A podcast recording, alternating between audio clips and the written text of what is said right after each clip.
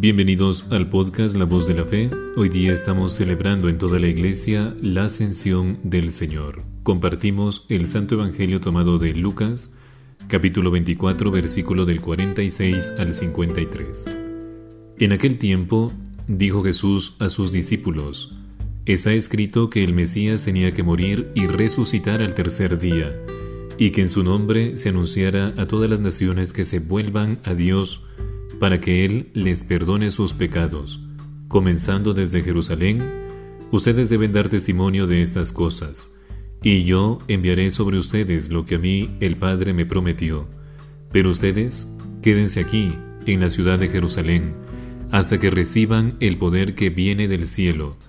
Luego Jesús los envió fuera de la ciudad hasta Betania, y alzando las manos les bendijo, y mientras los bendecía, se apartó de ellos y fue llevando al cielo. Ellos, después de adorarlo, volvieron a Jerusalén muy contentos y estaban siempre en el templo alabando a Dios. Palabra del Señor. Gloria a ti, Señor Jesús. En la fiesta de la ascensión del Señor que aquí se celebra este domingo, también nosotros estamos recordando los 40 días de haberse conmemorado su resurrección y que este año coincide también con muchas festividades que el Papa Francisco ha hecho caer en esa festividad. Las lecturas bíblicas tomadas de los Hechos de los Apóstoles, el Salmo 47, el libro de los Efesios, nos invitan a reflexionar sobre lo que decimos en el credo que Jesucristo resucitado subió al cielo y está sentado a la derecha de Dios Padre Todopoderoso. No se trata del vuelo por los aires, de un superhéroe como los que las historietas nos presentan, sino de un misterio que consiste en la exaltación o glorificación de Jesús, quien como nos dice es la segunda persona de la Santísima Trinidad, y fue resucitado por Dios Padre para que entre los muertos, para hacer que su naturaleza humana plenamente participe en la gloria divina, sentándolo a su derecha en el cielo. Frase que corresponde a una imagen simbólica tomada de la costumbre de aquella época y que tenían los reyes de hacer subir o situar junto a su trono a su derecha a quienes se habían distinguido por el cumplimiento cabal de una misión que ellos les encomendaban o que les habían sido confiados. La frase inmediatamente anterior del credo en su versión más antigua, que es la más breve, dice que Jesús descendió a los infiernos, y la palabra infiernos traduce aquí literalmente los lugares interiores y corresponde al término hebreo Sheol y al griego que se dice Hades, que expresa simbólicamente lo que podemos llamar el lugar de los muertos. Lo que el credo afirma es que Jesús, después de haber bajado en su naturaleza humana, está en la condición de los muertos y también ha subido, también en su naturaleza humana, al estado glorioso de una vida eternamente feliz. Este hecho que los evangelios narran con la imagen simbólica de una subida física es en realidad un acontecimiento de orden espiritual.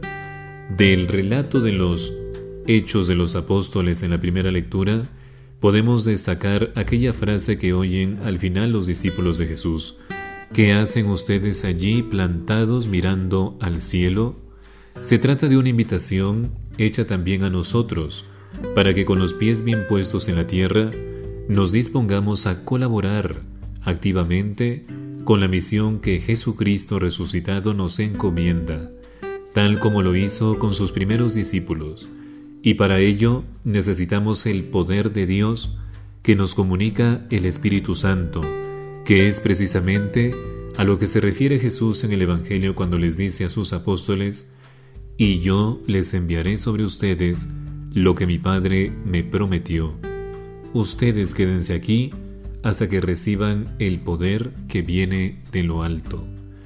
Al celebrar el misterio de la ascensión del Señor, animados por la fe en Jesucristo resucitado, cuya naturaleza humana participa ya de la gloria de Dios Padre en la eternidad, renovemos nuestra esperanza en que si procuramos seguir las enseñanzas de Jesús y nos identificamos así con Él, también nosotros poseeremos el mismo estado de vida nueva y felicidad plena sin fin que expresamos cuando nos referimos a la palabrita cielo.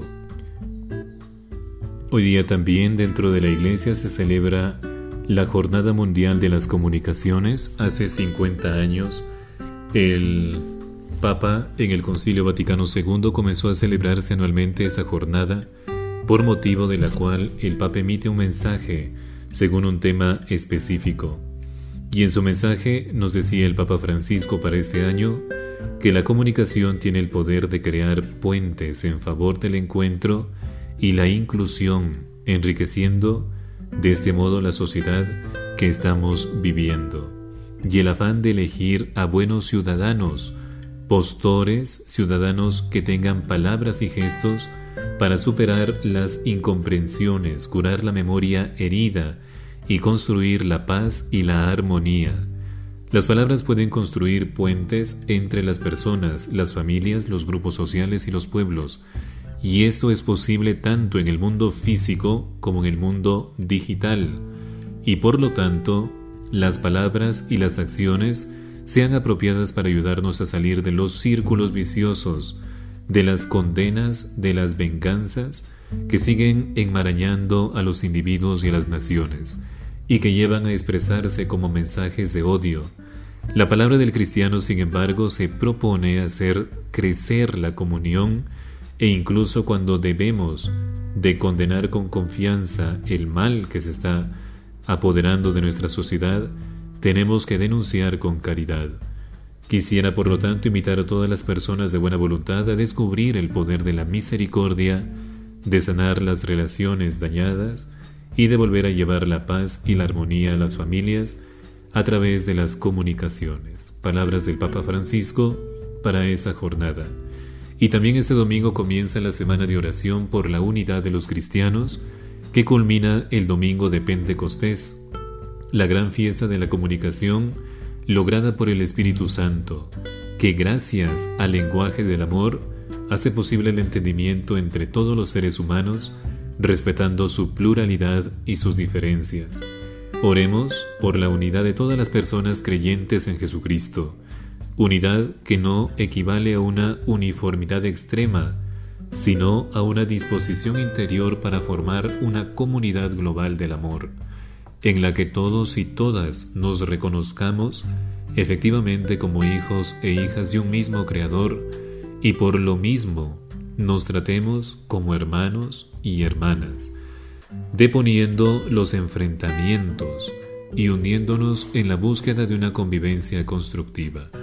Les habló Padre Johnny Gómez Ávila y conmigo será hasta otra oportunidad.